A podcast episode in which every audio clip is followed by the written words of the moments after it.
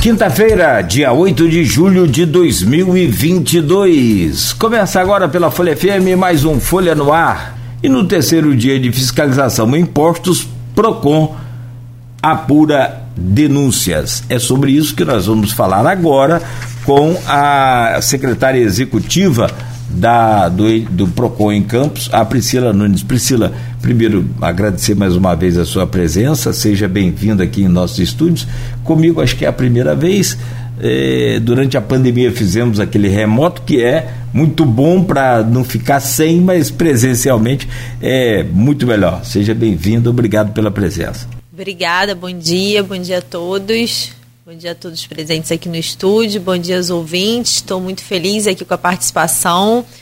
É muito bom ter esse espaço aqui na rádio para poder levar mais informação, informação aos consumidores, à população, de tudo que está acontecendo, principalmente nessa celeuma aí dos combustíveis que vem assolando é, as famílias, trabalhadores que precisam do carro para se movimentar, para girar a sua empresa, enfim. Então é muito importante esse espaço e eu que agradeço estar aqui com vocês. É o Aloysio que fala todo dia aqui, quando está na bancada, é o Aloysio Abreu Barbosa, ele registra a audiência dos taxistas, motoristas de aplicativos, e aí registra também a dificuldade de ser hoje né, um, um motorista que sobrevive de, desse, desse trabalho por conta justamente disso que você falou essa dificuldade de, desses valores aí o tanto o etanol né, que era uma vantagem, o gás natural veicular, que ainda é uma vantagem, mas já está raspando ali o preço da, da, do combustível, da gasolina. Enfim, o carro anda mais, economiza mais, mesmo assim está muito caro em relação ao que estava. E sem contar o diesel, né? Está mais caro, quase que. Agora ficou mais caro do que a gasolina. Sete e pouco a gasolina, seis e sessenta, seis e cinquenta e nove, enfim. Meu caro Arnaldo Neto, bom dia. Tá feliz da vida? Tô achando que o Flamengo gastou os gols todos da Libertadores num jogo só. Você é flamenguista, né, Priscila? flamenguista. Tá feliz também? Feliz que bonito ver a nação assim, rubro-negra feliz. Isso é bom. É, o Fluminense não quis se ocupar com essa competição, tá mais. Ô Neto, bom dia, parabéns aí pela vitória ontem. Foi bonito, 7 a 1 né? E bora pra frente agora, né? Pois Tô... é, tem Flamengo e Corinthians domingo pelo Brasileirão e depois aí pode ser que seja aí um teste aí para Libertadores. Né? Bom dia, bom dia Priscila, bom dia Nogueira, bom dia. Beto aqui no estúdio, bom dia a você ouvinte da Folha FM.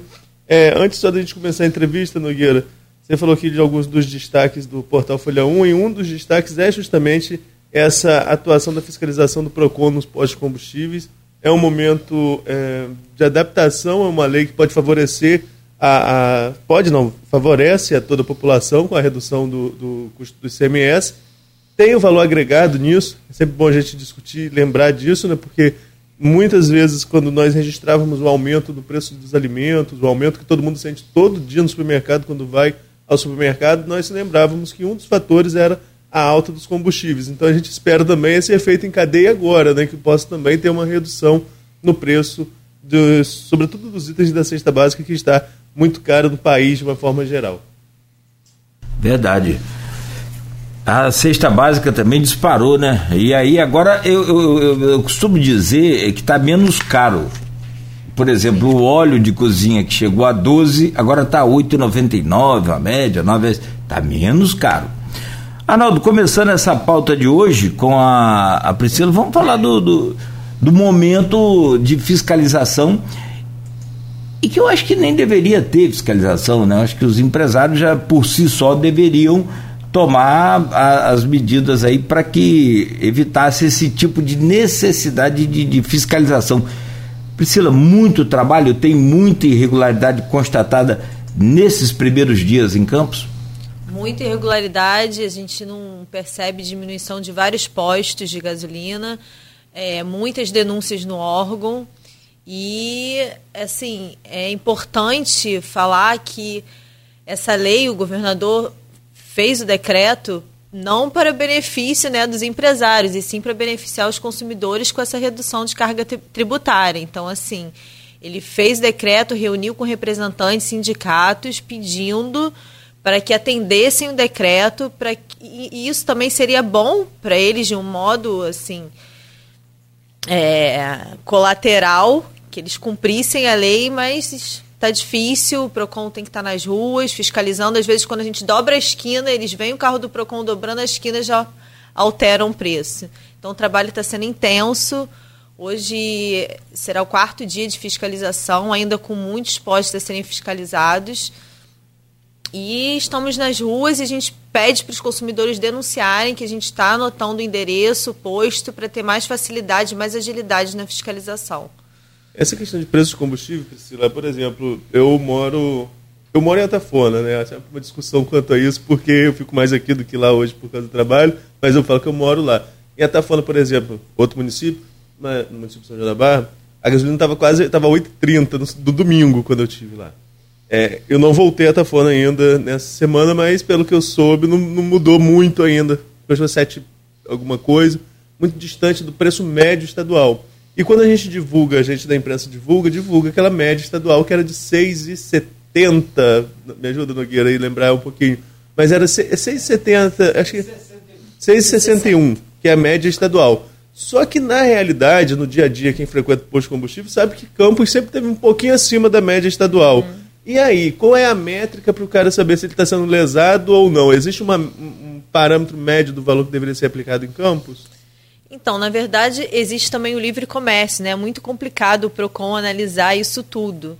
Mas a gente, desde esse aumento aí de desenfreado da gasolina, a gente tentou fazer uma fiscalização, pedindo notas fiscais, vendo lá do, do início da compra, né? Na matéria-prima, para ver se toda essa cadeia para ver se encontrava alguma irregularidade. E não foi encontrada realmente nenhuma irregularidade de lesão do consumidor. O aumento da Petro, Petrobras realmente é real. E existe a questão do livre comércio, não tem jeito. Qualquer, qualquer posto pode cobrar o valor que bem entender. Mas o que acontece agora nesse caso é uma determinação do governo do estado com um fim que aí já é diferente ele está diminuindo uma carga tributária que o, o, empresário vai deixar de pagar, então isso terá que necessariamente ser revertido em favor dos consumidores.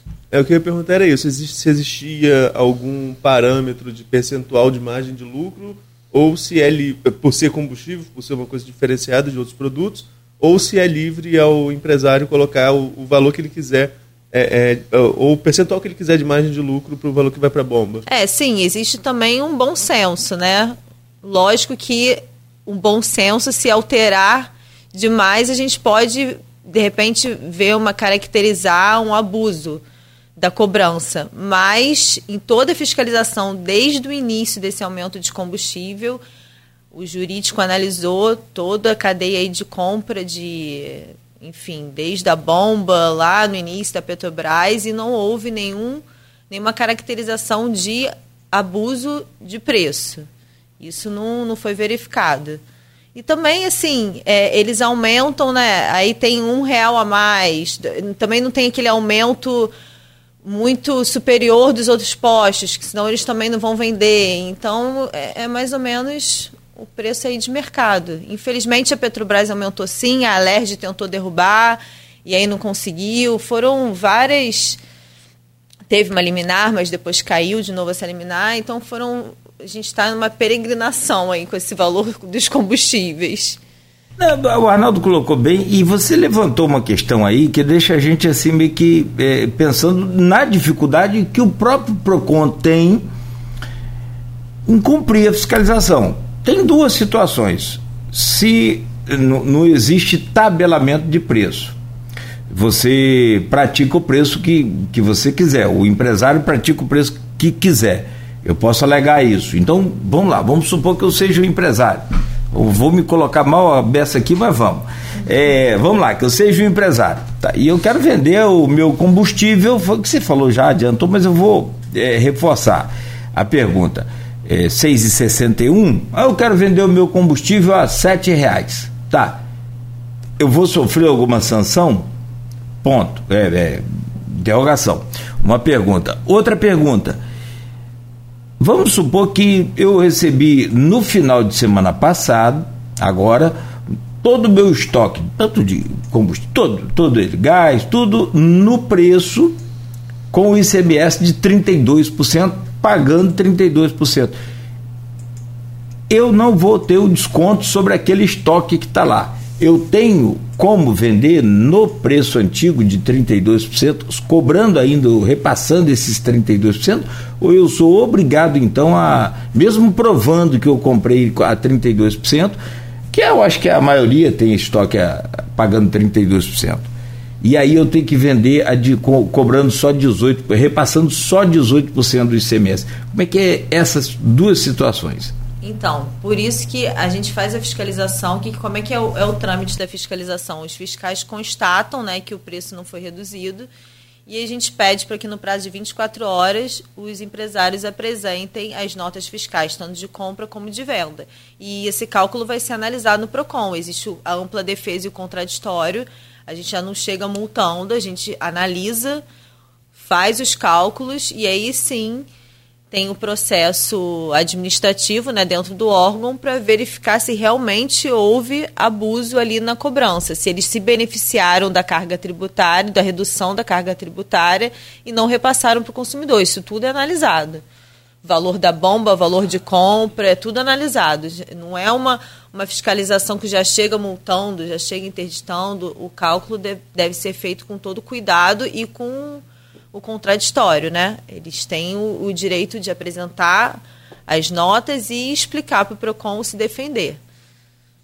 Eu tenho aqui uma pergunta de ouvinte, Priscila, a pergunta do Edmundo Siqueira no grupo do programa uhum. e no blog Opiniões.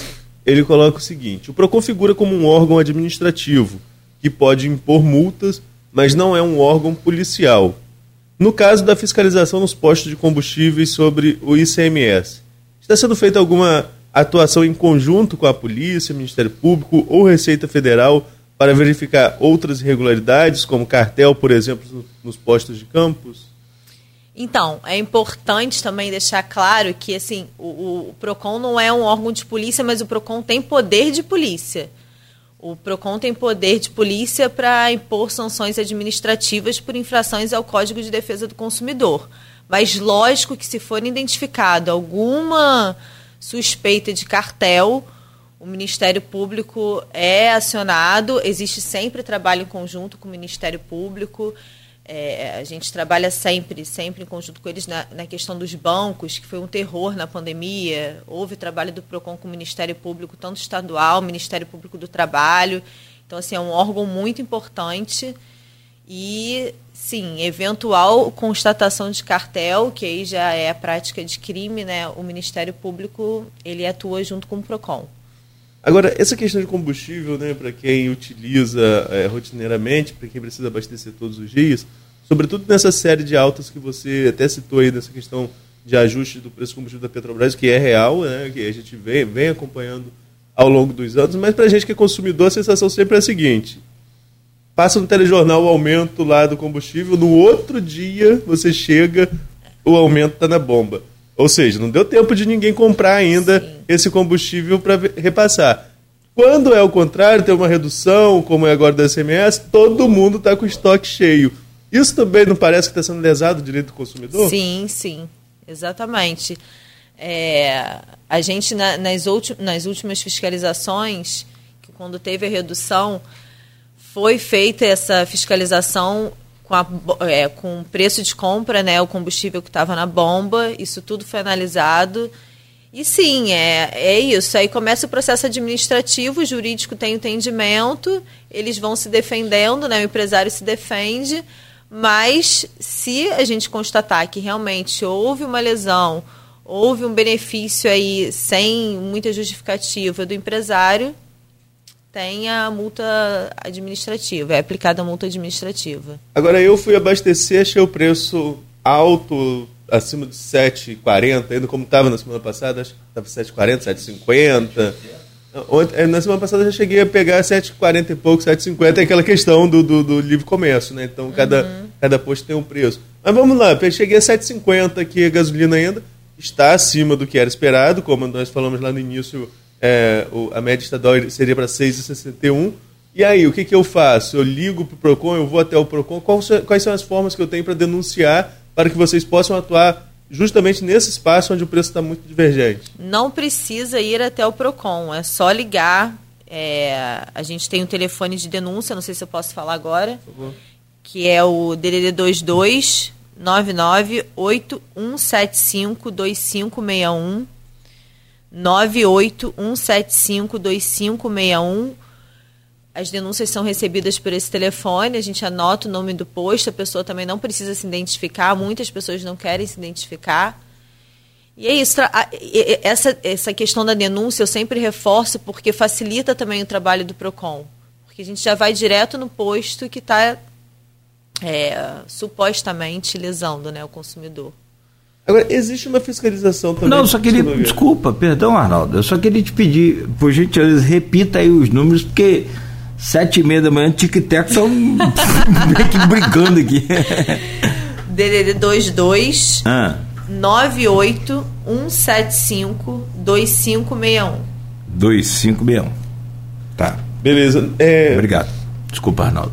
Vamos lá, estava falando em relação a essa questão de, de, denúncia, mas existe também uma, parece que uma fiscalização. Aí eu queria saber se é cruzada ou se é conjunta em relação ao PROCON estadual. O PROCON estadual também esteve na segunda-feira nos postos combustíveis. A gente recebe material de release né, da, da, do governo do estado, assim como o PROCON municipal. É uma atuação conjunta, essas atuações não conversam, como que funciona isso?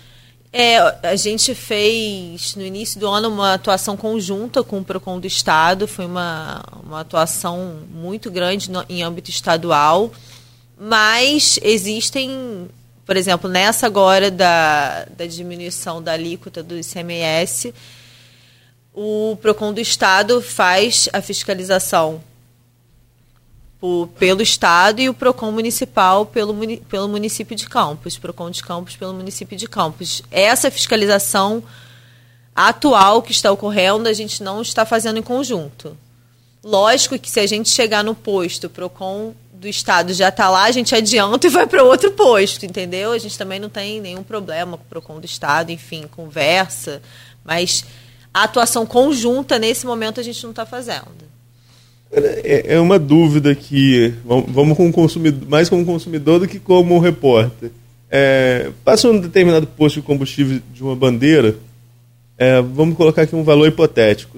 O, o a gasolina está 6,80.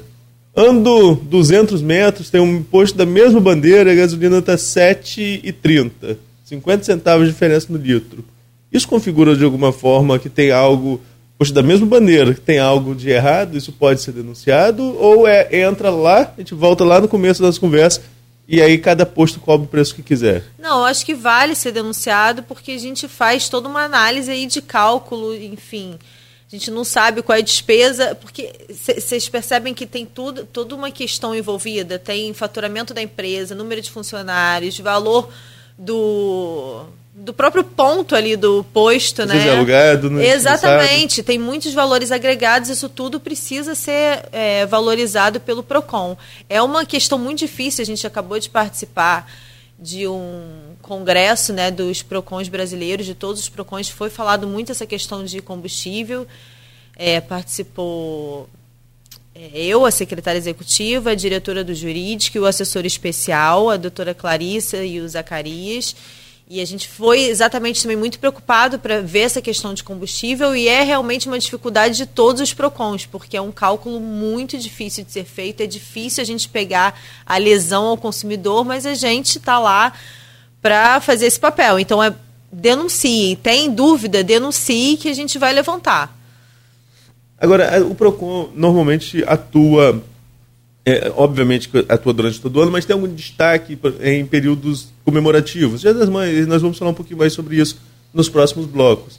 E quando não são essas datas comemorativas, normalmente as fiscalizações que ganham destaque são as fiscalizações de postos de combustíveis, pegando sobretudo essa diferença de valor entre um posto e outro, que chegava a um e pouco aqui em Campos, quase dois reais é, é, do mais barato ao mais caro.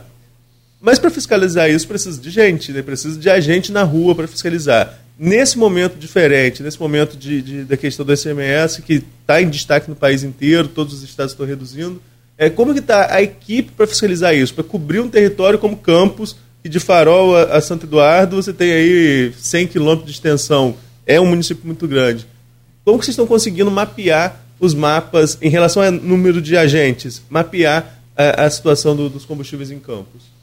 Então, em relação ao número de agentes, a gente se divide, né? Porque assim, vai a diretora, vai a secretária com o fiscal, porque quem tem poder lá de fazer o auto de constatação é o fiscal, então a gente se divide e formamos um grupo de trabalho, porque sim, servidor a gente tem, mas o município é muito grande, então quando tem uma bomba dessa, é trabalho de manhã, tarde à noite. Quando teve o problema, por exemplo, das sacolas plásticas, eu ficava nos supermercados até 9 horas da noite porque a gente não podia parar de rodar.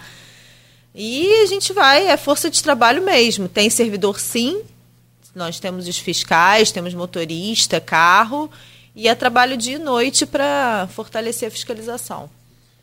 Priscila, voltando aos combustíveis, é, essa polêmica da sacola foi desgastante, né? Nossa, né? Foi muito. tensa, né? Acabou agora, finalmente, né? É. Ou pelo menos não está no foco mais. Sim, sim, sim, mas deu uma que na verdade, na verdade, a gente sempre paga pela sacola. Paga por tudo, né? Depender de, de, né? A questão era ambiental, não era quem estava pagando a, sacola. Eu, o que eu acho extremamente justo e, e, e, e bacana, porque se você coloca aí para cobrar a sacola, a gente sabe quem paga daquilo ali está tudo embutido no custo né, da mercadoria, mas no meio ambiente, né, aí está embutido é a deteriorização do meio ambiente. Esses primeiros dias, três primeiros dias, hoje é o quarto, né? Ainda vai acontecer naturalmente. É, tem como você fazer um balanço desses três primeiros dias? Quantos postos vocês conseguiram? Se não tiver exatamente os números, é, pode ser aproximado. Quantos postos foram fiscalizados? Se houve alguma irregularidade constatada e se já houve a, o, o, aviso daquele que você falou de 24 horas, e porque se foi do primeiro dia até ontem, então já as 24 horas é, venceram. O pessoal cumpriu direitinho aí a então, muito, determinação? Já, algum, assim, segunda-feira 15 postos e aí terça acho que chegou a uns 40 postos. É, na segunda, na terça-feira só um posto tinha respondido, né, o, com os documentos necessários. E aí a gente seguiu com o processo administrativo. Ainda não, a gente não consegue identificar porque aí subiu para o setor do jurídico que vai começar a analisar hoje, né, as notas, enfim, enviadas pelos postos. Ontem, ontem à noite chegou muita, no final do dia, 5 horas, começou a chegar mais notas, enfim. E todos os postos foram constatados, houve a constatação lá da fiscalização para apresentar essa documentação. Então, acho que em média uns 40 e poucos postos até ontem. Até ontem, umas três horas, eu não sei o fim do dia. Então quer dizer que estava. Não é que estava. Todos estavam irregular ou tinha. Porque quem estava já com preço ajustado, reajustado, não precisa apresentar nota. Não precisa, sim esses postos foram os que, que os fiscais entenderam que, que o preço não estava de acordo. E aí pediram para apresentar. Constataram e pediram para apresentar. Não que vai ser necessariamente multado, mas a gente vai analisar as notas. Só mais uma coisinha para fechar esse bloco, Arnaldo e Priscila. É, o presidente Bolsonaro editou um decreto ontem que estabelece a obrigatoriedade de divulgação transparente dos preços dos combustíveis automotivos praticados, ou seja, tem que ter ali os preços, isso já é essa tabela aí, isso, isso é, de preços expostas bem grande, isso já é antigo, essa, esse decreto, essa lei. Mas agora tem que ter uma outra com os preços antigos e com os preços novos. É mais uma para fiscalizar? Mais ou... uma. Eita, mais nós. Uma. Isso ajuda o consumidor. Isso aí né? ninguém Tudo tem. Transparência. É assim, claro, claro, ajuda a gente. Mas assim, é meio que um outdoor publicitário, né? Você acha necessário, né? Sei lá. Bom, até porque quem estava abastecendo todo dia sabia muito bem do, do preço, né? Vamos, vamos, botar um comparativo também de quando o governo assumiu e o preço que está hoje, é. né? Acho que ficaria interessante. Boa, boa. É mais um trabalho. Mas, mas eu, eu, eu não li o decreto todo, Priscila, mas eu creio que no final é, ele diz aqui que serão aplicadas as definições estabelecidas no artigo e tal, mas eu acho que é, não tem aqui uma justificativa para multa. Aí é aquela história, né? fica na boa vontade do dono do posto. Se não tiver multa, não, ninguém vai colocar essa placa. Não tem sanção, né? né? Não tem sanção. E também só lembrando que, infelizmente, é, esse valor relativo aí ao ICMS não fez cair o preço do gás, o GLP, o gás de cozinha. É, outro departamento, não entendi porquê, mas são essas coisas que acontecem na política. Priscila, eu quero te pedir licença rapidamente, são 7h40, Arnaldo. Vamos fazer um intervalo? A gente volta para conversar. Tem assunto aberto. A PROCON sempre gera uma demanda muito grande: direito do, do idoso, filas nos bancos. É, ainda bem que passou aquela fase crítica lá da, né, da pandemia e do, do auxílio, né, também na, na, emergencial. Aquilo foi terrível, vocês também trabalharam muito, né? Banco nenhum, a Caixa Econômica né, e Banco do Brasil que estavam é, distribuindo esse, esse, esse, esse, benefício, então foi, foi um momento também crítico. E tem um assunto também ainda hoje, eu queria falar com você sobre a questão do PIX. Não é golpe. Que golpe, sinceramente, então, domingo eu vi um fantástico, tinha um golpe da caixa. Você chegou a ver, vocês chegaram a ver aquilo depois? Uma caixa multiplicadora de dinheiro com líquido dentro e o cara conseguiu um negócio de milhão. Apanhou dinheiro grande, não era pequeno não. Se colocar, eu só vendo o vídeo para entender como que uma pessoa cai naquele golpe. É querer dar golpe mesmo de verdade. Porque, na minha opinião, se me permite, só cai no golpe quem quer dar golpe. Mas às vezes nem sempre é assim. Tem golpe também aí. E agora com essa questão do Pix. Ontem tinha um Pix aí rodando, que eu, eu vi ontem rapidamente, é, você dá mil reais e recebe quatro mil. Isso é um investimento que você está fazendo. Mas da onde saem os outros três mil que você está ganhando? Não, é a gerente do banco que é minha amiga e ela está fazendo esse investimento. Mas que investimento? Da onde? E muita gente cai. Isso aí não tem o que reclamar. Se caiu, mas tem ainda a reclamação que pode ser feita. Agora, tem aquele outro golpe que você paga por Pix e não recebe a mercadoria comprada. E aí, pode estornar esse Pix? A gente fala sobre isso ainda hoje no programa com você. Estamos com o Arnaldo Neto recebendo a secretária executiva do Procon Campos nesse momento aí em que né, a redução no valor dos combustíveis nos postos é, acontece devido à redução do ICMS de 32% no estado do Rio para 18%. Falamos sobre isso no primeiro bloco, todas as ações, fiscalizações e como, inclusive está ali na página também do Face da Folha FM, como reclamar, denunciar, né, o telefone está ali. É, Priscila, virando essa chave aí e, e falando sobre PIX, que é uma maravilha que veio para certamente beneficiar, mas como tudo, né, o avião não foi inventado para lançar bombas, né? Infelizmente, tem aí as pessoas ruins, maldosas. Teve um amigo meu agora, eu vou contar um caso específico. É, a esposa dele foi comprar um celular e caiu no golpe não sei o, o, o, começo da história como foi, só sei que ela acessou a internet, achou o celular que ela queria e comprou, pagou por Pix. Dois mil reais, vou até falar o valor. E era golpe. É golpe, não, não tinha celular nenhum, não tinha nada. O marido foi para o banco, correu atrás, viu lá uma lei, achou uma lei lá que tinha o direito de estornar esse PIX, porque era golpe, aí fez um boletim de ocorrência, voltou ao banco de origem do PIX, ao banco de destino também do PIX, e a novela segue aguardando agora a decisão né, do banco de origem, o banco onde a esposa tem conta. Enfim, que tipo de segurança a gente tem com o Pix ou não tem nenhuma segurança, não tem nenhuma garantia de estorno? Eu outro dia fui pagar um peixe, aí misturando as histórias, mas rapidinho.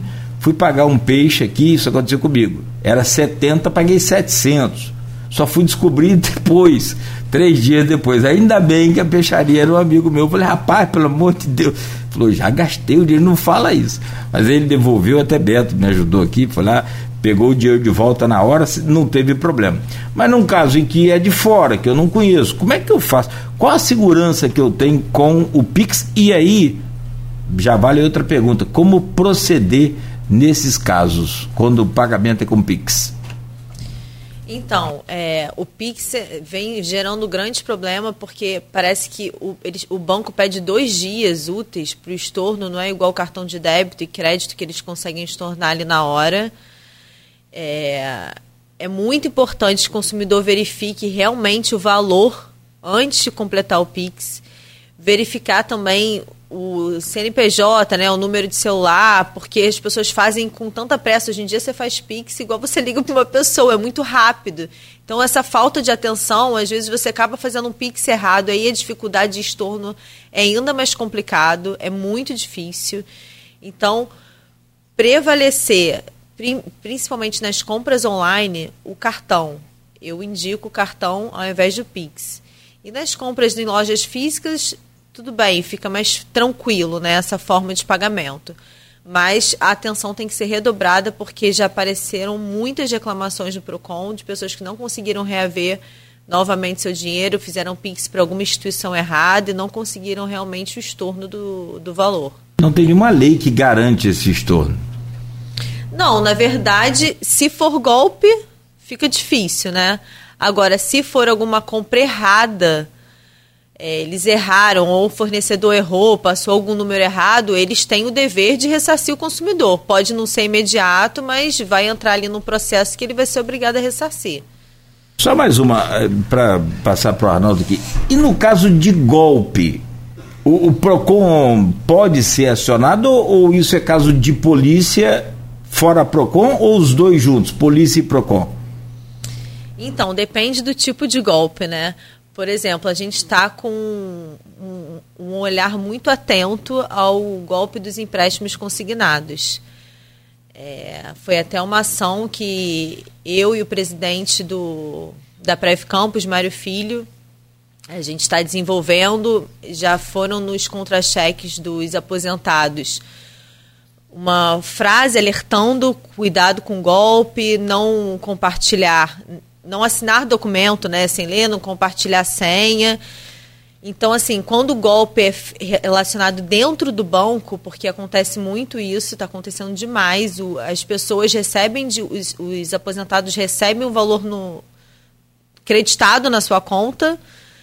Muitas vezes eles não tiram o extrato mensalmente, vão perceber depois de seis meses, com os descontos já do empréstimo, e aí chegam lá no PROCON e a gente consegue detectar que foi um golpe, que ele não contratou realmente empréstimo nenhum, a gente consegue ligar para o banco, negociar, o banco não sabe como aconteceu aquilo dentro do, da sua, do seu estabelecimento, né? Mas isso sim a gente consegue atuar e tem sim uma uma resposta boa. Agora, quando o golpe é feito realmente de outras formas, por terceiros, aí, infelizmente, a gente precisa encaminhar para a delegacia. Mas deve procurar o PROCON. Mas procura porque a gente dá toda a orientação no PROCON. Pode procurar o PROCON. É, é um órgão que pode orientar nesse sim, caso, né? Pode sim. assistir. Mas é, é, pegando a carona nesse tema também, eu lembrei na notícia, fui buscar aqui. Acho que você deve ter visto também o caso da Globo, que alguém, coitado desse alguém, mandou um pix errado de 318 mil. Né, né, e aí é fácil rastrear Pix, porque é, normalmente é um dado pessoal, é celular, é CPF, CNPJ, não é tão difícil você rastrear. O cara que recebeu o Pix foi lá, comprou um apartamento, mas ele foi é, condenado, né? A justiça deferiu um pedido porque é, viu ali que houve uma apropriação indevida do valor. Né? Então, não tem uma legislação específica ainda tratando de PIX, mas existe, é, já existe na lei essa questão da apropriação indevida de um valor que não é seu. Não seria tão fácil resolver aplicar esse tipo de lei? Ou você vai levar tanto tempo quando é um valor menor, que aqui são 318 mil, né? uhum. né? É, mas quando for um valor menor, você vai levar tanto tempo na justiça com isso e as custas vão ser mais caras do que reaver esse recurso. Não, sim. Assim, é crime, apropriação indevida de valor. Isso é, isso é crime, mas às vezes a pessoa não consegue identificar quem foi que se apropriou do dinheiro. É, é, tão rápido, o Pix, ele acredita tão rápido na conta que as pessoas às vezes conseguem sacar. Lógico que 318 mil é mais difícil, consegue ser rastreado com mais facilidade, mas como qualquer outro tipo de golpe. É, uma conhecida caiu num golpe que ela foi entrar em contato com o banco. Ele falou: só hoje, eram duas horas da tarde, só hoje foram creditadas nessa conta mais de 50 mil. Eles conseguiram aplicar o golpe até duas horas da tarde. E assim, fica uma pessoa na boca do caixa sacando dinheiro.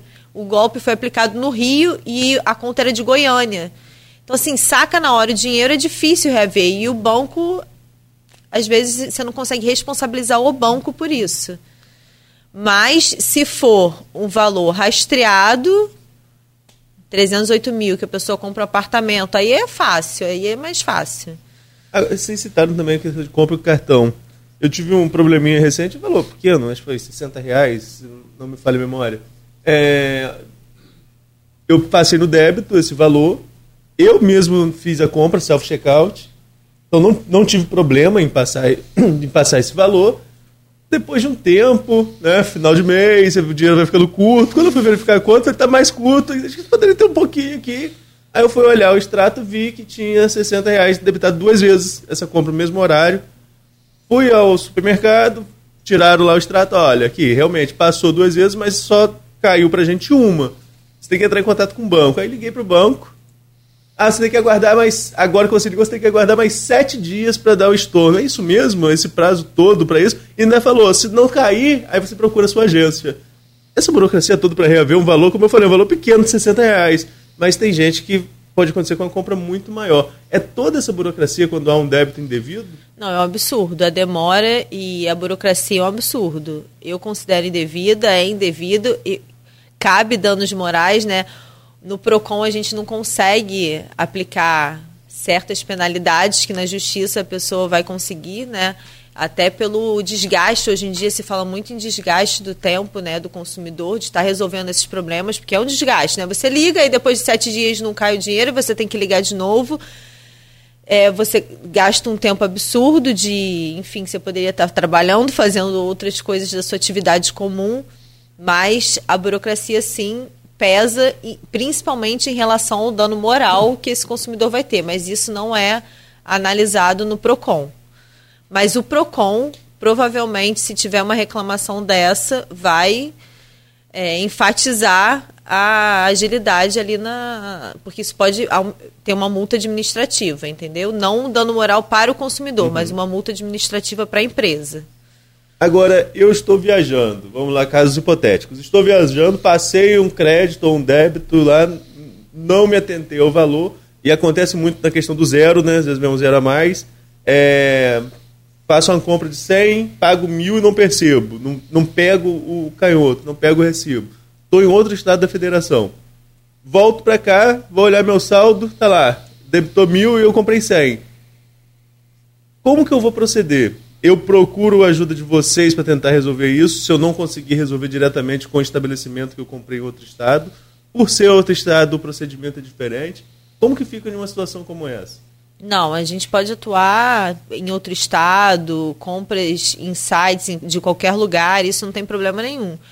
Pode tentar de forma. Primeiro, tentar um diálogo né, direto, até para você não ter esse desgaste de ir no órgão, tentar resolver, pode tentar diretamente, mas não conseguindo, é direto no PROCON. Pode ser nível estadual, Rio de Janeiro, qualquer outro estado.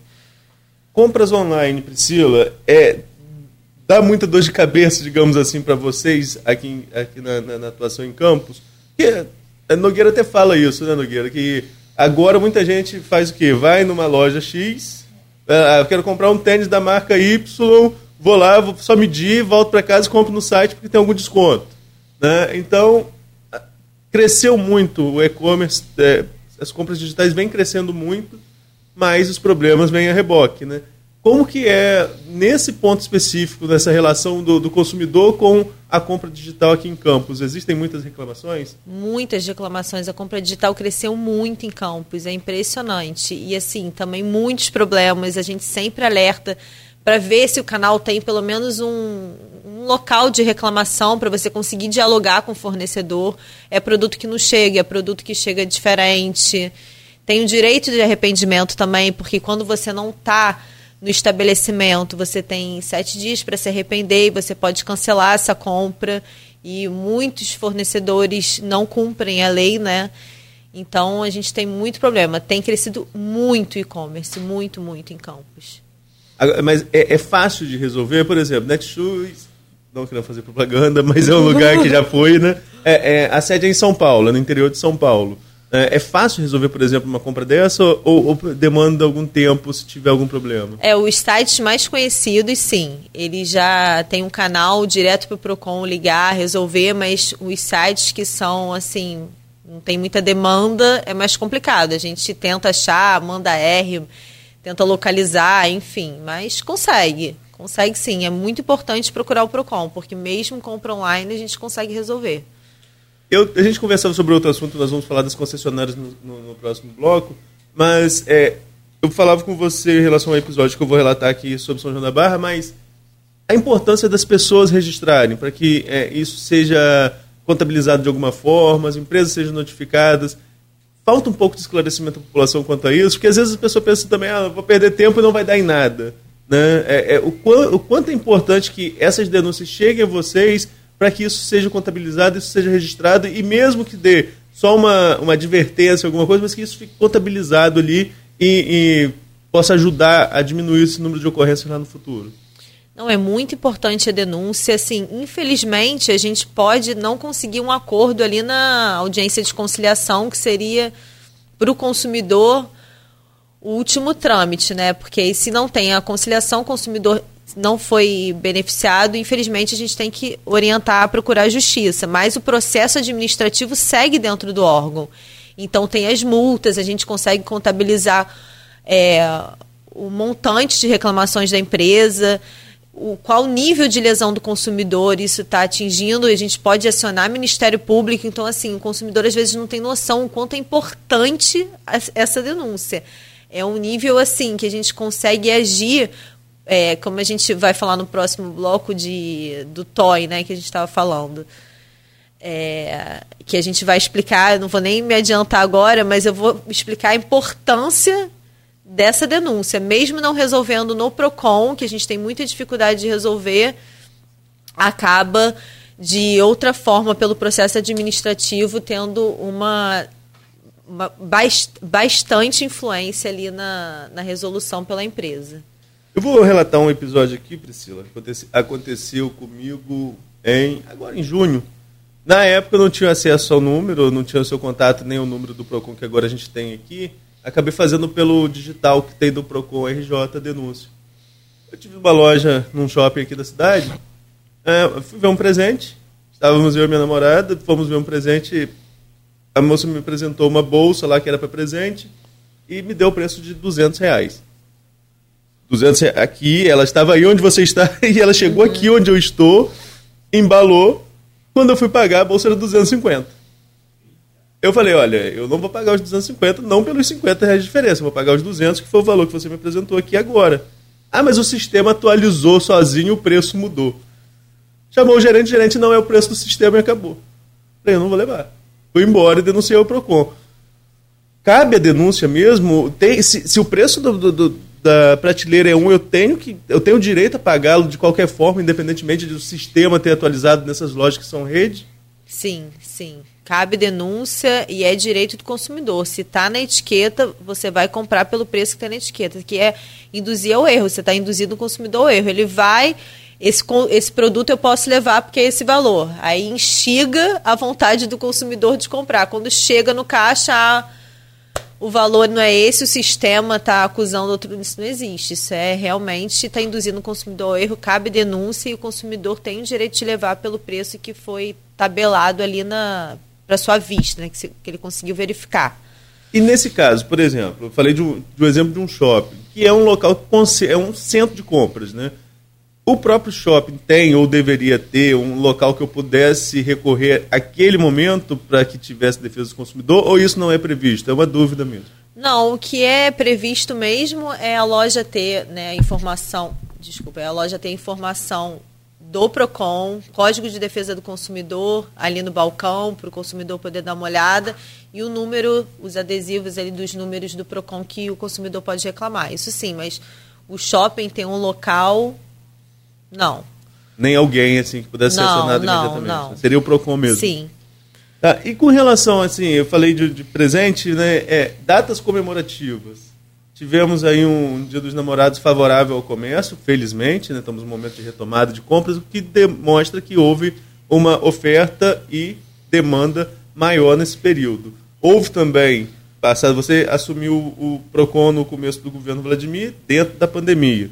É, agora estamos vivendo uma outra realidade com a retomada das atividades econômicas, como demonstrei aqui, inclusive nesses números em relação à venda do Dia dos Namorados. Dá para dizer que o serviço modificou e aumentou a demanda por fiscalização do PROCON, sobretudo nesses períodos de datas comemorativas? Ou, ao contrário, como na pandemia as compras eram mais remotas, os problemas foram maiores lá? É, a gente teve na pandemia muito problema com compra remota, muito. Mas sim, hoje o mercado está aquecido, a gente está recebendo cada vez mais demanda, cada vez mais. É isso, né? É uma bola de neve. Aumenta o mercado, aumenta os problemas, o consumo aquece. E que bom, né? Que a gente está conseguindo aí voltar com tudo. Deixa eu fazer uma, uma voltar um pouquinho, dois temas que o Arnaldo falou, uma sobre essa questão de, de compra online, outra essa questão do supermercado, do, do, do, dos preços, né? Preço na gôndola, tanto de loja quanto para supermercado, é um. Quando eu chego no. Ah, por exemplo, tem uma promoção lá, compro. Na promoção, chego no caixa, é cobrado outro preço. Eu tenho direito não só de levar pelo preço é, da gôndola e tem algum outro benefício? Do tipo, quando eu acho um produto vencido. Tem gente que aproveita e vê o que está vencido só para pegar logo tudo de uma vez, né? Que se comprar 10, você tem direito a mais 10 e paga só 10. Tá. Isso também acontece no caso das lojas, como a bolsa citada por Arnaldo, tem algum outro tipo de, de, de, de compensação pelo, pelo prejuízo que ele levou ali, pelo menos é, é, naquele momento? Não, isso cabe realmente à loja cumprir a lei. Cumprir a lei e se quiser realmente se desculpar, né, com o consumidor, ela pode fazer um, um ato desse tipo, né? Mas não tem nenhuma, assim, a gente não pode em âmbito Procon, né? Âmbito administrativo, a gente não pode obrigar que a loja forneça algum tipo de compensação moral para o consumidor. Agora, no supermercado, no caso dos produtos vencidos, essa lei é, é claro, se comprou um produto vencido, foi, foi passar no caixa, ou até passou, levou para casa, aquele produto estava vencido, você não viu, só percebeu em casa ou percebeu ali na hora de pagar ali, enfim. Você tem direito ao, ao, ao outro o dobro, não é isso? Você devolve o produto e tem direito a pegar outro produto em condições válidas, né? E mais um. E mais um não, mais um não. Você tem direito a pegar outro produto em condições válidas. Quando está vencido, é, é. trocar. Eu então eu também teria até o bom senso aí, né? Você não, não Bem, acredito também, estamos aqui conversando. é, porque é o bom senso também. Pô, você viu ali na hora que a validade está vencida, você vai ganhar mais um produto por isso. Aí eu vou fazer o que você falou, vamos pegar os é, 10 não, aqui. Mas eu, eu, eu, fiquei na dúvida aqui, não, não vou. Não, é, é, é, é diálogo, que... é, é, acho que, mas aí cabe o bom senso também. Tem situações, Priscila, que não precisam nem ser judicializadas, cabe o bom senso. Né? Exatamente, né? mas é muito. O bom senso está cada vez mais difícil. muito difícil, mas é isso. Não não caberia nem o consumidor se desgastar, né? Ir para o PROCON. Enfim, é difícil. Agora, Nogueira falou do supermercado, Nogueira, e lá atrás você chegou a falar daquela questão das sacolas, que foi ali uma, uma dúvida cruel. Para o supermercado, sinceramente, cobrar 8 centavos. Ah, aí tinha quem falava, ah, para o consumidor também pagar 8 centavos não é muita diferença. Depende. Né? depende de, de, qual realidade nós estamos falando, de qual é esse consumidor é, é, que vai estar pagando esses 8 centavos por sacola. Mas naquela época, eu lembro que eu fui a uma, uma rede dessas de fora e tem a rede local que a gente também frequenta. Enfim, todo, acho que todo mundo frequenta uma, uma rede, a rede de supermercado local. A local parou, mas a de fora ainda cobrava. Vocês viveram essa realidade, sobretudo com, com as empresas de fora, é, é para controlar essa questão da, da, cobrança de sacola? Sim, e a gente fiscalizava e autuava e continuavam as cobranças porque essa, essa questão de sacola teve todo um processo, né? No, começou pelo PROCON mesmo, pro, PROCON Campus. É, os consumidores estavam reclamando muito que estavam cobrando as sacolas e eles eram obrigados a fazer a propaganda do estabelecimento, porque a sacola vinha com o timbre ali do a propaganda do supermercado. Então a gente dentro do, do órgão criou um ato é, pedindo, né, informando que não deveria ter esse, essa propaganda, porque você está forçando o consumidor a fazer uma propaganda de uma sacola que ele é obrigado a comprar. Aí logo depois veio a lei municipal proibindo essa cobrança de sacolas. Uhum. E aí foi um, um horror, porque é, foi isso realmente que aconteceu. O, aquele supermercado local deixou de cobrar e todos os outros continuaram cobrando. Foram, foram multas em cima de multas, aí tiveram ação, é, entraram com ação, ganharam liminar. Enfim, a preocupação ambiental também foi uma preocupação do PROCON, apesar de não fazer parte né, do, da nossa atuação, mas a gente fez um, um ato também pedindo para os estabelecimentos informarem os consumidores através de placa né, sobre a preocupação ambiental. E, enfim, a fiscalização não parou. Agora está mais tranquilo. E agora está mais tranquilo. Tem, algumas, tem alguns comentários aqui, Nogueira, interessantes, são assuntos importantes da gente abordar. E volta até um pouquinho do que a gente estava falando, daquela questão de cobrança, de estorno de cobrança. É, são perguntas do Maurício, as duas perguntas do Maurício Batista, duas perguntas interessantes. Maurício, nosso ouvinte número um. E ele coloca primeiro o seguinte, Priscila: é, quando a gente paga duas vezes o mesmo boleto de uma faculdade, uma no cartão de crédito, outra no débito. A faculdade confirmou, mas não estornou. Pagaria o próximo boleto do mês. É assim mesmo? Por exemplo, paguei duas vezes a março.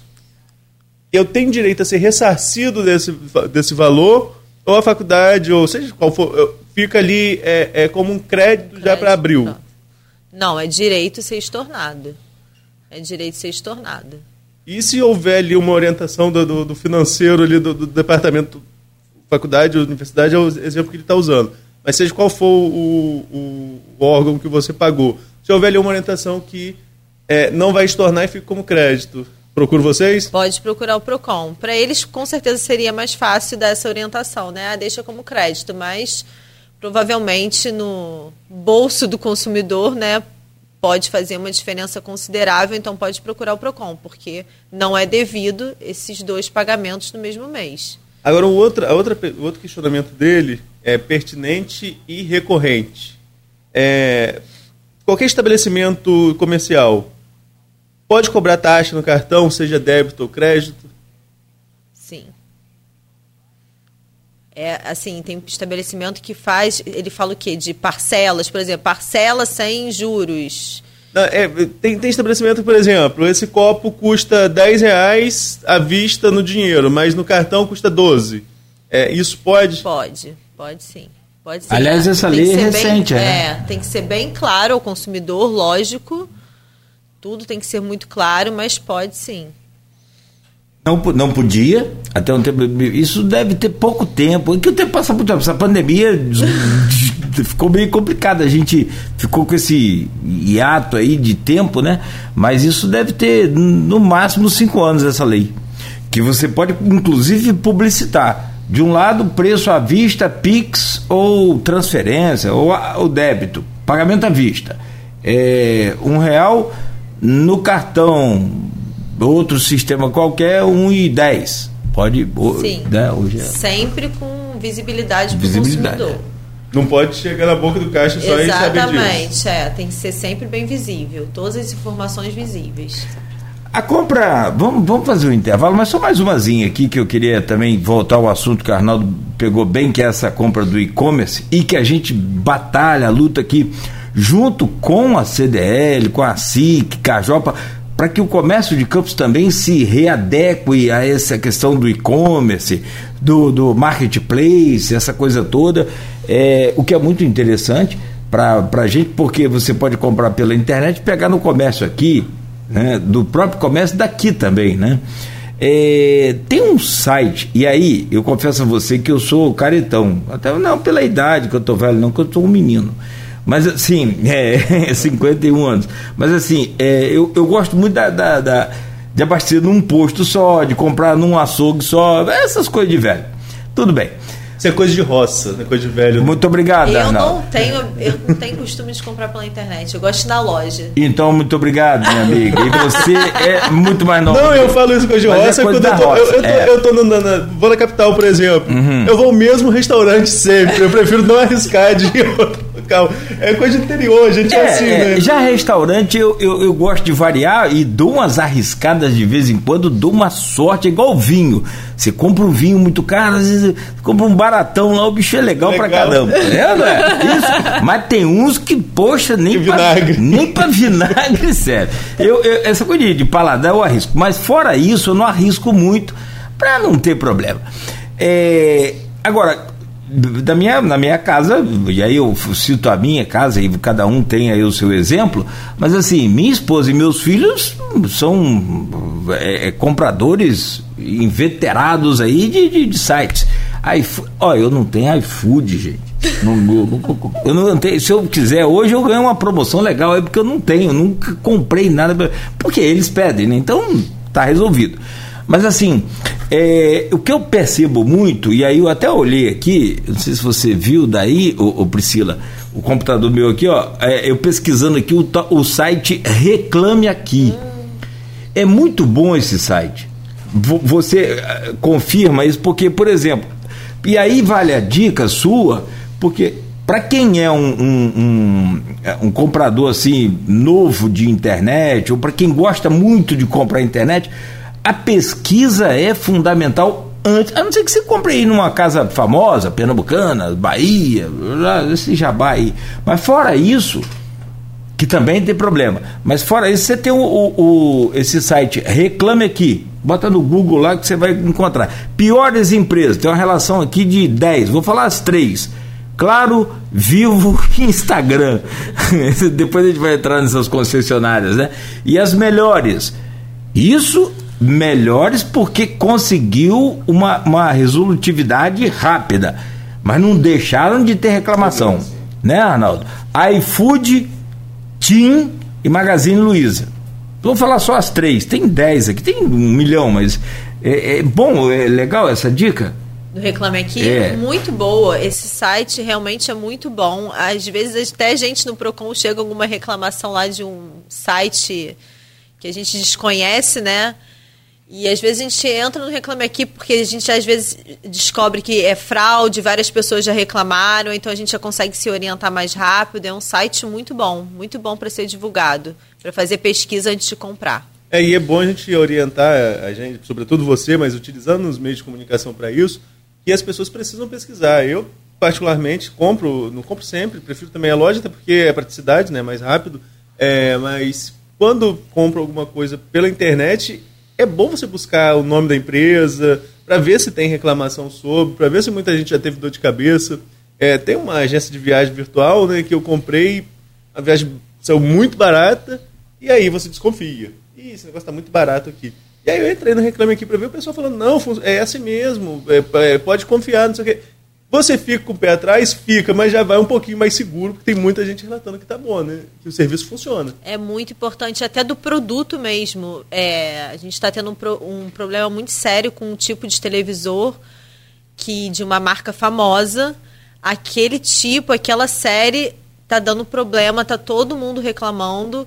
Então, se a pessoa tivesse pesquisado uma pesquisa, jogar no Google rápido número, a, a televisão, o tamanho da televisão, vai ver que tem muita reclamação.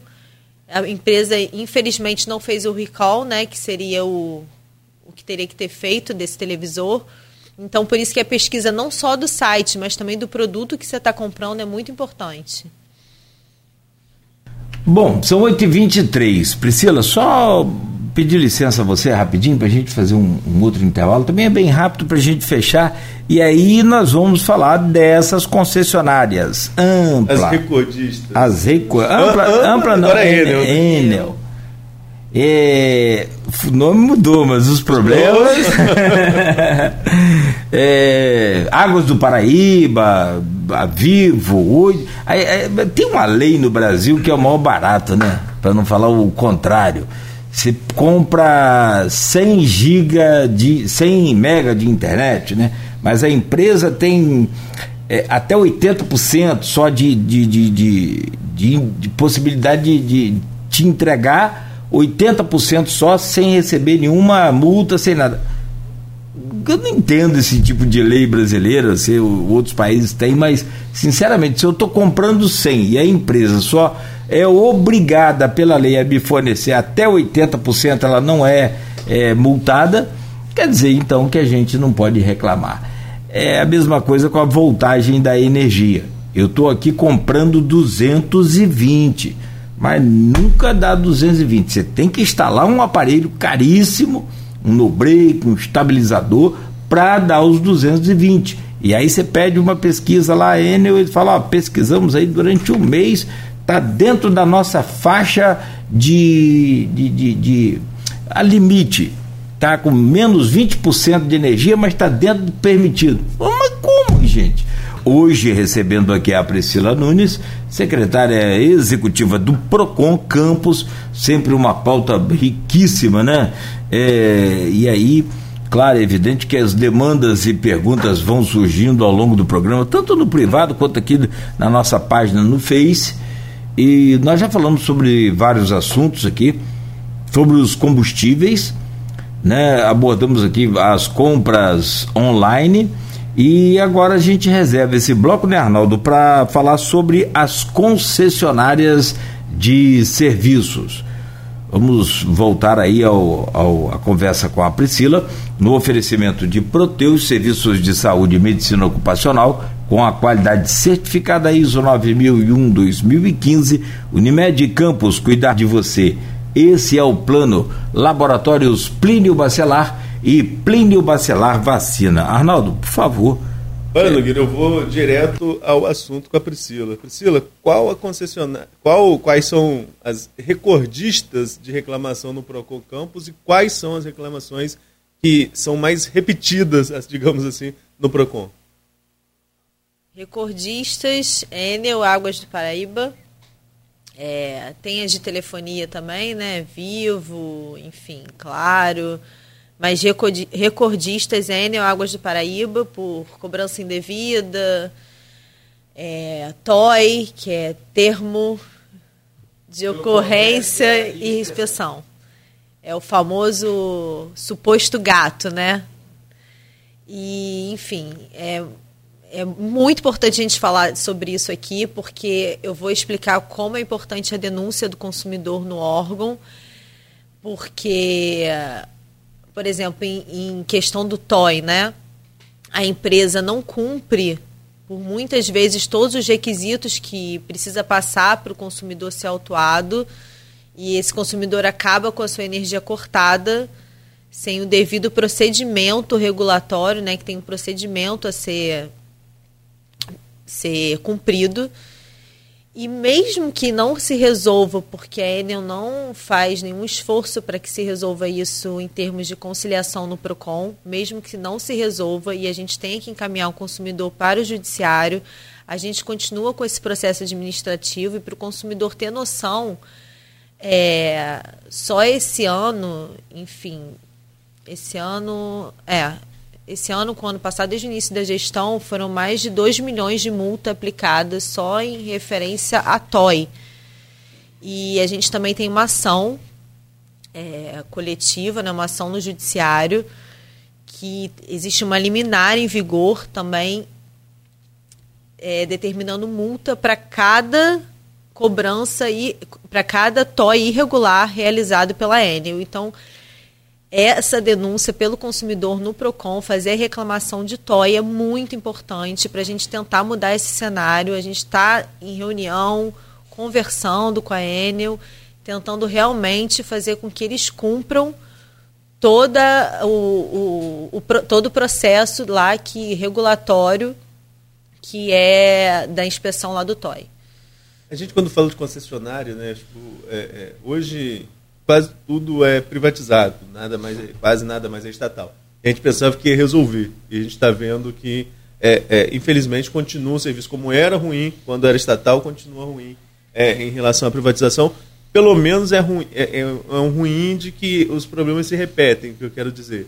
Mas existe também, acredito, uma certa boa vontade de alguma parte de resolver é uma impressão minha ou há, junto ao PROCON, algumas dessas concessionárias que têm aí, vamos dizer, uma forma mais simples de resolver o problema e outras mais difíceis? Quem, com quem é mais difícil ajustar o problema e com quem seria, entre aspas, mais fácil? Há um diálogo melhor?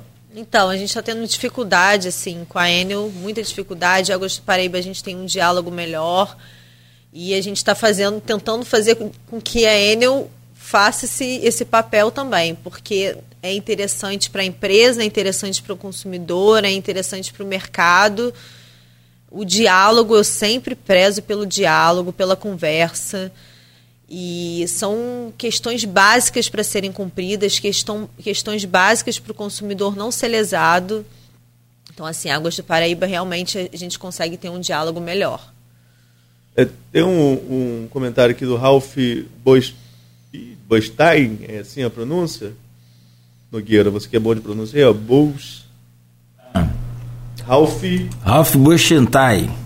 Nogueira que é bom de pronúncia, tá vendo? Nossa, Buchenstein. Muito é. bem. Ele falou, esqueceu dos bancos. Os bancos também dá muita dor de cabeça? Ah, sim. Desculpa, Ralph, realmente esqueci dos bancos. Muita dor de cabeça principalmente, mesmo fora da pandemia, o respeito ao horário, tempo de fila, respeito aos idosos, atendimento prioritário. Os bancos estão também é uma luta do Procon, porque os bancos estão cada vez mais se tornando eletrônico.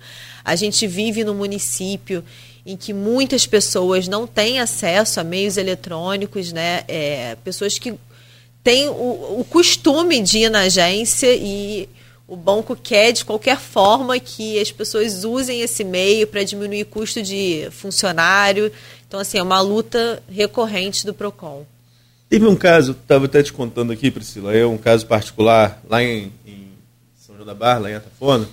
É, em janeiro, final de janeiro para fevereiro, tiraram um consumo errado da minha, da, lá da minha residência.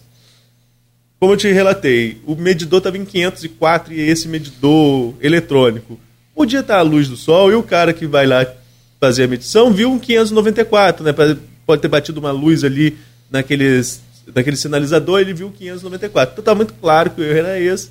Comuniquei a Enel, não, não fizeram a releitura, continuaram cobrando, enfim, até que chegou ao corte e eu tinha gravações de que é, a orientação no atendimento eletrônico por telefone era que eu não pagasse até ser refaturado. Enfim, cortou, fui lá na Eno, resolveu, mas eu procurei o PROCON de São João da Barra para tentar, não para entrar com nada que pudesse me beneficiar, mas que a empresa fosse pelo menos notificada de alguma forma. Eu acho que quanto maior o número de notificações, é mais fácil até para vocês atuarem, é para levarem isso à justiça em um caso é, parecido, enfim. Só que no PROCON eu fui orientado de que era isso mesmo e deixa isso para lá. É isso mesmo, a orientação ali. É, aí a, a, mulher que me atendeu ainda disse que eu fui com, com uma ideia formada e não queria ouvi-la. Né, que ela não defende a empresa, mas que ali a empresa fez isso e é isso mesmo. Você, como PROCON aqui de outra cidade, acha que é isso mesmo ou deveria até mesmo orientar a fazer um, uma ocorrência de uma cobrança indevida nesse caso? Porque ali a cobrança é indevida, não consumiu 594, né, consumiu 504. E isso não acaba desestimulando até um atendimento como esse. Não, eu estou falando que é o caso do PROCON de Campos, estou contando uma experiência particular. É, que foi lá em São João da Barra, isso não acaba até desestimulando a pessoa de ir lá fazer um tipo de ocorrência? Desestimula, nunca, nunca poderemos falar é assim mesmo, nunca. Eu oriento lá no Procon Campus, é, mesmo quando a gente sabe que não vai resolver, como é o caso do TOI, que a gente sabe que ainda não está disposta a resolver de forma conciliatória, eu falo, não deixem, a gente pode estar com atendimento é, assim, afogado, muita gente para atender, mas não deixam de registrar. É muito importante o registro no PROCON. Nunca pode ser deixa para lá. Esses números precisam ser contabilizados, a gente precisa ter um levantamento, principalmente em relação às concessionárias. Telefonia móvel. É, telefonia oferece um serviço de, de internet, só que essa internet fica fora do ar dois dias. E aí, no fim do mês, eu sou cobrado pela internet integral. Isso também cabe algum tipo de reclamação? Há reclamação nesse sentido aqui? Se eu for comparar campos com São João da Barra, que a gente tem problema de telefonia direto, é, é, tem local que não pega sinal de, de, de internet, enfim. Campos também tem. No, é porque a gente fala campos, fala mais o centro, né? Mas os locais mais distantes também Sim. tem esse mesmo problema. Muito problema. É, e aí, como que fica? Vende o serviço, eu pago pelo serviço, eu não tenho serviço e fica por isso mesmo? Não, cabe reclamação, isso é falha na prestação de serviço, é claramente uma falha, cabe reclamação sim. Cabe ali o abatimento né, dos dias que você ficou sem internet, então oriento também a procurar o PROCON e reclamar. Mas assim, não é, Priscila, muito difícil de a gente como consumidor sobre e vocês também como órgão fiscalizador disso, com o Procon, de contabilizar isso, porque é, é, a empresa pode dizer num relatório que ofereceu serviço todos os dias, né? E aí não dá aquela sensação na de que a gente está sendo lesado e não tem como provar isso também não, não acaba tornando uma situação difícil para o consumidor? Então, por isso que é importante o, as pessoas denunciarem e reclamarem, porque quanto mais pessoas reclamarem, a gente vai ter. Não, esse argumento da empresa que não aconteceu, que foi reparo, não é possível, porque não foi só um consumidor, foram vários consumidores. Assim, o, o PROCON tem um limite né, de atuação, porque a gente não consegue fazer perícia, o que na justiça o consumidor conseguiria fazer, mas a gente consegue apurar de outras formas essa irregularidade. Então, assim, não é tempo jogado fora. É importante a reclamação, é importante a denúncia. Conta de luz, voltando lá à nossa querida Enel. Conta de luz que é, chega com o valor zerado. Acontece muito isso. Vem um mês zerado, no outro mês o valor vem muito alto, fora da realidade da, da, da família. Né? Sobretudo famílias de, de, classe mais baixa, de baixa renda, enfim. É, isso é uma prática que já está regulamentada, a empresa pode fazer isso, tipo, juntar uma conta com a outra, vou, vou zerar aqui porque o consumo é baixo e lá eu cobro um pouco mais. Isso pode ser feito? Não, não pode, lesa o consumidor e a gente tenta negociar o parcelamento, né, para parcelar, enfim. Tenta chegar num, numa conta que não vai assolar tanto o consumidor, mas não não é possível. O José Eduardo Peçanha, que escreve com a gente na Folha, é advogado, ele escreve artigos quinzenalmente em um dos seus artigos recentes, ele abordou o caso que ele adquiriu esses equipamentos de, de energia solar uhum. né, e que ele está tendo maior dificuldade para conseguir o desconto que é devido, apesar de devolver energia para a, a concessionária. É um problema novo. Né? É um problema, mais um problema, é um problema novo para vocês fiscalizarem, mas tem tido muito problema em relação a isso em Campos? Ótimo você comentar, eu ia falar sobre isso. Quem está com energia solar, procure o PROCON, a gente está preparando um, uma ação especificamente relacionada a isso. Tem muitos consumidores com esse problema, não está descontando realmente na fatura, está um problema sério. É, eu já estou viabilizando uma pessoa que especialista para até fazer um curso de aprimoramento para os servidores do Procon, porque a gente tenta também dialogar com a Enel, parece que eles também não entendem o sistema, não entendem como é feito, enfim. Então a gente está preparando todas essas reclamações que já foram muitas para uma breve ação em relação a isso. Então, denunciem, reclamem no PROCON se alguém tem energia solar e está percebendo que não está tendo o desconto ali devido. Não, eu, sobre energia solar e sobre energia, conta de, de energia, a Enel mudou de software. Agora, ainda fez uma pesquisa com nós consumidores. O que, que você achou? Ó, pior, conseguiram piorar o que estava ruim. como diz meus filhos, para ficar ruim vocês precisam melhorar muito, ou seja, está muito abaixo. A, a, nova conta de energia agora, ela vem com números que, sinceramente, eu tenho problema para enxergar para enxergar para enxergar para perto. Preciso usar esse óculos aqui, esse bonitinho aqui. Mas assim, cara, não é possível enxergar, ler aquilo ali nem com óculos para perto. Se você já percebeu isso, quem tem mais dificuldade. Às vezes eu peço meus filhos, pai, isso aqui não dá. Aí eu pego aquela lupinha e vou olhando. Cara, é uma loucura. Isso não está também dentro do direito do consumidor.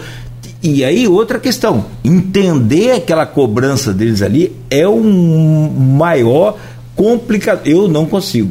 Eu tenho energia solar em casa. E aí, tem um aplicativo em São Paulo, por enquanto só está em São Paulo e é só para as empresas, para você, eles é, você assina o aplicativo e eles explicam o beabá daquela conta para você todo mês, quanto você produziu, quanto você foi descontado, quanto pagou. Enfim, eu me baseio pelo, pelo que é o orientado pela a empresa que instalou lá a minha energia solar, Electric Campos, e ela diz o seguinte, Cláudio, você tem trifásico, então você vai pagar a taxa mínima de trifásico, que é 140 e pouco, 150 reais, mais a eliminação pública. Só. Fora isso, você pagou qualquer coisa está diferente. Aí veio no período de bandeira vermelha, cobrança de bandeira vermelha sobre a minha conta. Também tive que pagar bandeira. Aí minha conta foi para 300 reais, por exemplo. Que é uma conta comum de quem tem trifásico em casa. Isso está certo, a bandeira vermelha, até para quem tem energia solar? Então, é, e por isso que eu estou falando, a gente está se especializando na questão de energia solar. A gente, e, e por isso a contratação de especialista até para aprimorar o entendimento dos servidores. Estamos analisando, o jurídico está levantando todas essas questões, está pegando as contas de todas as reclamações. Por isso que hoje eu não consigo falar claramente sobre essa questão de energia solar, mas aceitaria voltar aqui para a gente debater sobre esse assunto. E aí eu vou fazer a reclamação, porque eu não fiz. Sim. Eu vou fazer, sinceramente. E eu tinha um acumulado e aquilo não foi debitado. Olha só, eu estou produzindo mais do que pois é. gastando. É. E aí não foi debitado na bandeira vermelha. É um absurdo o que eles fazem. E é aquilo que você falou, é o toy, né? É, se a gente errar em alguma coisa, eles vêm, cortam a energia sexta-feira à tarde e só voltam segunda-feira a funcionar. Então, quer dizer, é um final de semana sem energia e muitas vezes você está certo. Não está errado. É um negócio complicado. Muito complicado. Muito complicado. Agora, arbitrário e complicado. Né? Arbitrário. Né? Agora, se tivesse a concorrência igual passou a ter telefonia, talvez diminuísse isso. Se bem que telefonia é esse problema que a gente vê aí, né? Uma pergunta sobre os dados que você falou de Campos e citou as três maiores, né? é, reclamações pela ordem Enel, Águas do Paraíba e Vivo. Vivo é mais do que claro em Campos, porque nós temos aqui, na última conta, acho que foi até no blog do, do Cristiano, no ponto de vista, ele colocou lá 86% da região norte fluminense, 80, é, 85, 86, tem é, contrato com a Vivo. Nós usamos muito mais a Vivo do que, claro, uhum. tinta e tal. Enfim, até porque por conta do, do, do sinal, né? Essa coisa pega melhor. É, pegava, né? agora eu não vou fazer propaganda aqui para vivo. Mas assim, em resolutividade, qual é a escala? Em, re... e, e, em, em solução de problemas, quem, qual é a melhor empresa em resolver problemas?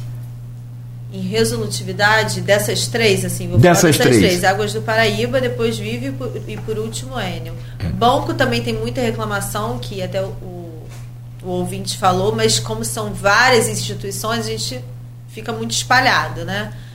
Mas os bancos também se esforçam muito para resolver, os superintendentes sempre atentos, apesar de toda a dificuldade de pessoal, eles tentam sim resolver, mas na ordem é essa. Águas de Paraíba, Vive por último, Enio. Priscila, se a gente ficar aqui, a gente vai até meio-dia falando sobre problemas do consumidor. Né? A gente precisa fechar a entrevista. E eu vou fechar com você é, é, trazendo um comentário do Edmundo Siqueira, que trouxe aqui na, na, nossa rede social. Ele coloca o seguinte: A Priscila comanda um órgão essencial, a Justiça, e tem uma ação muito bacana na OAB Mulher do Estado, onde é vice-presidente. Uma amiga querida que parabenizo pela entrevista. Então, pegando Obrigada. carona nos, nos, parabéns do Edmundo, eu queria que você falasse também um pouquinho sobre essa questão da OAB Mulher, como que você atua junto a esse órgão estadual, a OAB, a gente sabe a importância que tem para a preservação da democracia, a OAB, o quanto importante a, a posição da Ordem dos Advogados do Brasil no país, na história, no período de ditadura, no pós-ditadura, enfim. E como que é essa atuação junto à OAB Mulher, como que você participa da instituição? Então, eu costumo dizer que eu me apaixonei por política fazendo política de, de ordem, né? Política lá na OAB. É, essa, eu agora fui nomeada né, como vice-presidente da OAB Mulher, fiquei muito feliz. É um trabalho assim essencial. A gente não faz só no âmbito das mulheres advogadas, mas das mulheres advogadas, mas no âmbito realmente social para toda a sociedade. É, vou dar um exemplo aqui rápido. Eu agora sou vice da OAB Mulher, mas fazia parte antes como coordenadora da diretoria de mulheres. Aí eu co coordenava toda a nossa re região aqui norte noroeste. E a gente fez um fórum é, na Câmara de Vereadores sobre direitos de mulheres e a gente descobriu que as mulheres de campos não estavam sendo assistidas pelas, de, pela Defensoria Pública nas audiências de violência doméstica. Ou seja, a, a mulher chegava na audiência totalmente vulnerável e sem um defensor para ajudar ali na sua defesa. Então, a OAB, a diretoria tomou ciência, através da nossa diretora na época, que era a doutora Marisa Gáudio, e oficiamos a defensoria também que de pronto solucionou o caso, colocou uma, uma um defensor para ajudar essas mulheres. Então, assim, você percebe que é muito importante o nosso papel. Eu tenho um enorme orgulho de trabalhar nisso diariamente, nessa desconstrução diária, né? Porque a gente sofre muito pelas nossas prerrogativas, por sermos mulheres advogadas. Temos, a gente sofre diariamente, são, realmente é diferente também a atuação de uma mulher advogada de um homem advogado. Enfim, é com muito orgulho que eu assumi a vice, a vice-presidência da OAB Mulher e também estou dispo, disponível para qualquer reclamação e qualquer ajuda nesse sentido. Boa essa ação aí lá na, na, procurador, na defensoria, muito boa. Eu também né, a gente não sabia, eu não sabia, não sei, Arnaldo, mas assim, num momento tão difícil em que vivemos e a mulher sofrendo a agressão, vítima de, de desse terror, não só físico, mas psicológico. Tem os dois nesse, em alguns casos, tem outros que só o psicológico, mas todos os dois são extremamente é, danosos, então parabéns aí para a OAB, como sempre, né? E a OAB Mulher também. Obrigada. É, Priscila, o Arnaldo falou que a gente pode fazer esse programa em séries para o Netflix, né? Primeiro capítulo, segundo capítulo. Então a gente vai naturalmente contar com sua paciência e acordar cedo, mas acho que você já acorda cedo mesmo, mesmo Nesse... duas filhas, um cachorro. Ah, então. A sorte é que o marido fica lá no Rio, né? Menos um problema. um abraço ao, ao Bruninho, nosso querido Bruninho. É, mas essa foi minha conta. Depois eu perco o amigo aí, ó, tá vendo?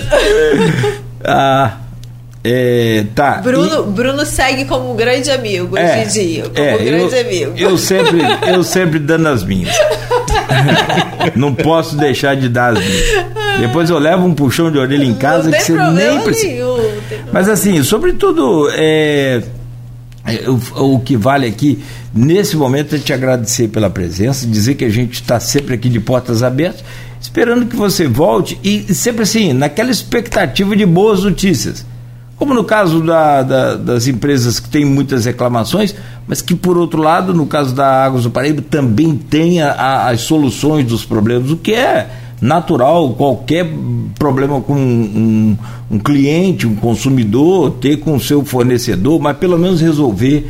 Isso é muito bom, isso é muito bom. Dá, um, dá uma, uma ideia da qualidade também da, da empresa e, e o que a gente quer, assim, que o PROCON seja esse, sempre esse parceiro nosso da população né, para defender a gente nas horas difíceis. Eu agradeço, estarei sempre disponível para retornar, sempre mesmo, acho que é muito importante esse meio de comunicação que ainda é o maior, né? Não tem jeito, todo mundo tá lá no radinho, escutando, Obrigado, ligado. É o recorte de hoje do seu programa. Do programa. Eu agradeço, estou sempre disponível para voltar. Obrigado, vocês são muito simpáticos, acolhedores.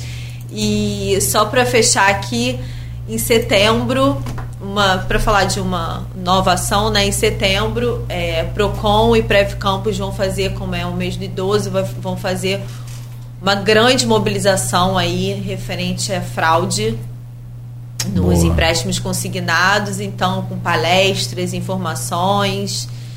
E é isso. Sempre que Boa. eu puder voltar para poder falar das ações, eu agradeço. Portas abertas. Arnaldo? Também agradecer demais a Priscila, como falei, tem vários assuntos, não falamos, por exemplo, sobre mudança em relação a telemarketing, que é uma dor de cabeça para todo mundo, acho que ninguém não. tem paz com essas ligações, e nem todo mundo cumpre, esse dia eu recebi a ligação 10 e meia da noite, mas é, enfim, é, e outra 7 horas da manhã, eu falei, poxa, não dando nem tempo para a gente ter as 8 horas de sono pelo menos, né? não dá nem tempo para a gente dormir, enfim... Mas é, tem outros assuntos, tem assuntos locais também, mas é, é, sua entrevista é muito esclarecedora, obrigado pela presença e pode ter certeza que a gente vai acionar outras vezes sim. Obrigada. Bom, a gente vai seguir aqui, são 8 horas e 56 minutos. Quero mais uma vez agradecer a Priscila, acho que é toda a sua equipe, acho não, com certeza é extensivo aí a toda a sua equipe. O Ralph Boeschenstein, né, se for falar assim, é certinho, ou pelo menos menos errado. É, tá dizendo aqui, ó, muito erro no empréstimo consignado. Aí, Ralph, é, não esquece de, de setembro participar dessa palestra também, né? Porque vai ser importante.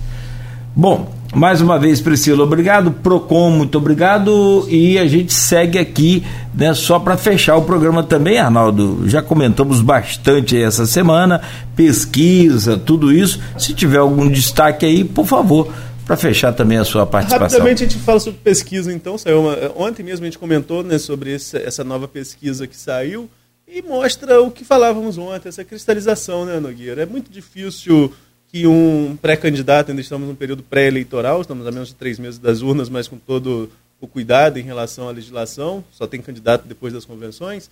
É, mas é muito difícil que um outro pré-candidato, uma terceira via, surja para que possa é, furar essa polarização Lula-Bolsonaro. É, pela análise que a Folha fez ontem no blog Opiniões, o Aloysio, com a participação também do William, que é especialista, é, a análise mostra que vamos ter segundo turno entre Lula e Bolsonaro.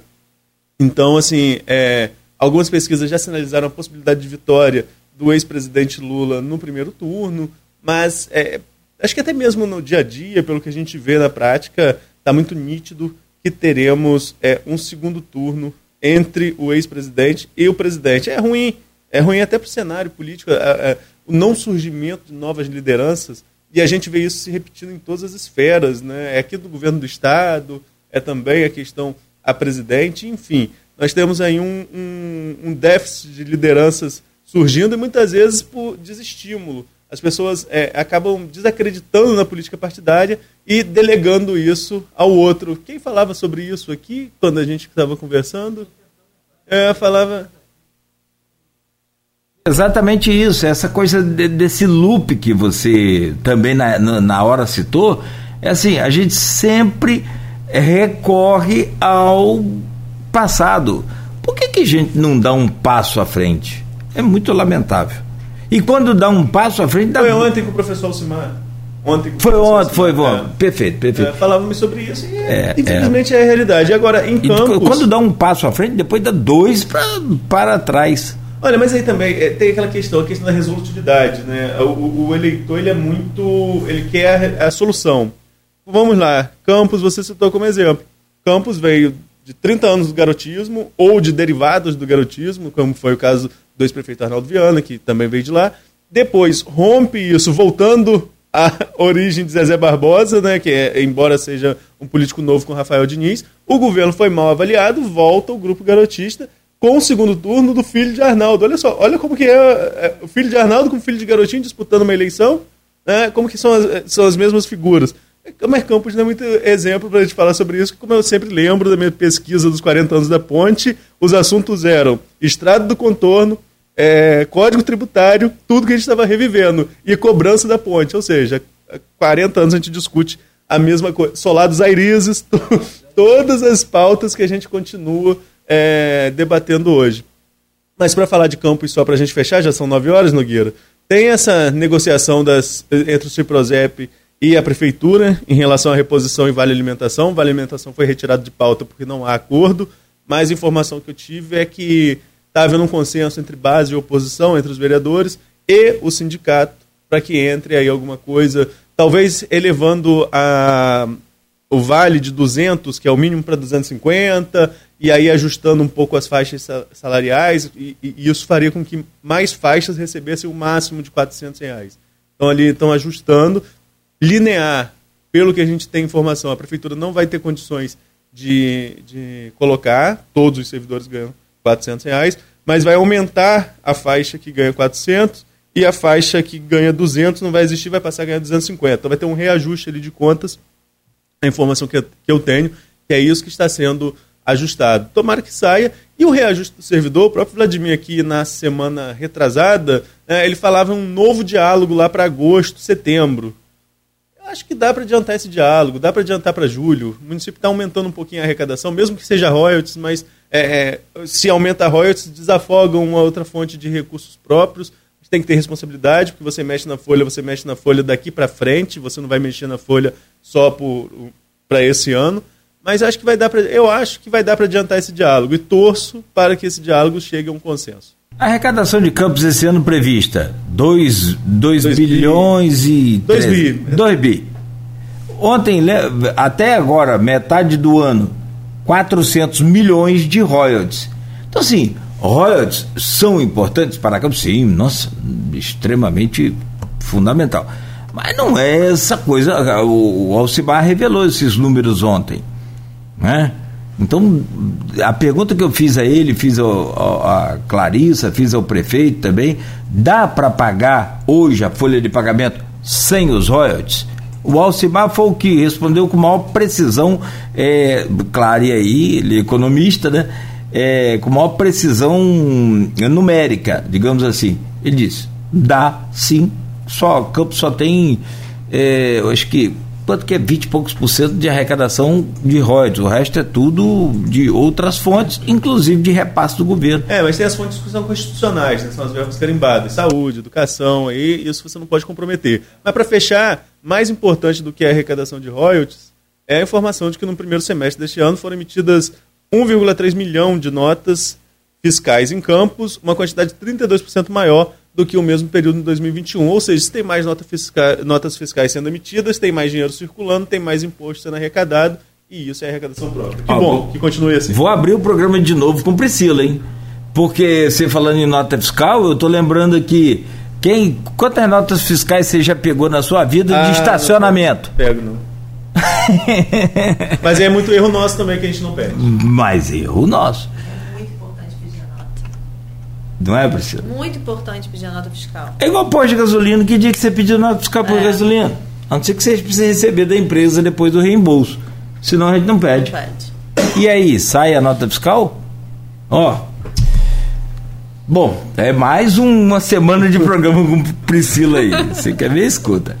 São, são nove horas e quatro minutos. Arnaldo, bom dia, muito obrigado. Amanhã, sexta-feira, ô oh, benção. Sexta-feira, graças a Deus. Graças a Deus, como dizia como dizia, não, como diz Chico Pinheiro, ele dizia no, no, no Bom Dia Chico, tô, tô, tô tentando Cadê Chico? Chico? Você falou que. Estamos tentando, mas ele está num trabalho com... social. Ele está num trabalho social em São ah, Paulo, tá. junto com o padre Júlio, né? ah, assim muito ele bom. Ele saiu da TV Globo, ele se dedicou a, a, isso. Foi a informação que eu tive de um amigo dele, que eu tenho em comum, mas ele está tentando. Quem sabe no período eleitoral a gente não consegue trazê-lo, nem que seja de forma remota. Não só ele, como outros jornalistas aí é, renomados que analisam o cenário político de forma mais isenta. Eu sou fã do Chico. Chico é o apresentador que quebrou uns paradigmas lá na, na Globo, né? Muito bom. Essa coisa mesmo dele, dele, dele da, finalmente, graças a Deus, é sexta-feira em pleno jornal, ah, quebra de. Na, na, Globo é quebra de paradigma. Sim, sim. É, outra coisa, ele tirou a camisa de, de, de e a gravata e, e, mostrou a camisa do, do Atlético Mineiro, quando foi campeão brasileiro. Também. Tá 50 anos, né? Tem que entender, né? Tem, tem que deixar. Ah, 50 anos sem ganhar o título, pelo amor de Deus. Mas enfim. Justificado. É, com certeza. Nogueira, no mais, agradecer de novo a Priscila pela participação, é, agradecer a todos os ouvintes e amanhã a gente volta a partir das 7, se Deus quiser. Vamos receber aqui o doutor Arthur é, Arthur Souza, que é o responsável pelo Hospital, Hospital Ferreira Machado, vice-presidente da Fundação Municipal de Saúde. Vamos falar sobre a estrutura do hospital, sobre é, esse novo momento de pandemia, enfim. Amanhã, a partir das 7, estaremos recebendo o doutor Arthur, que já participou com a gente duas vezes por videoconferência e agora vai estar aqui presencialmente. Muito bom. Bom, 9 horas e 5 minutos. A você também de casa, você que nos acompanha, muito obrigado. Tanto pelo rádio quanto pela internet, podcast, muito obrigado.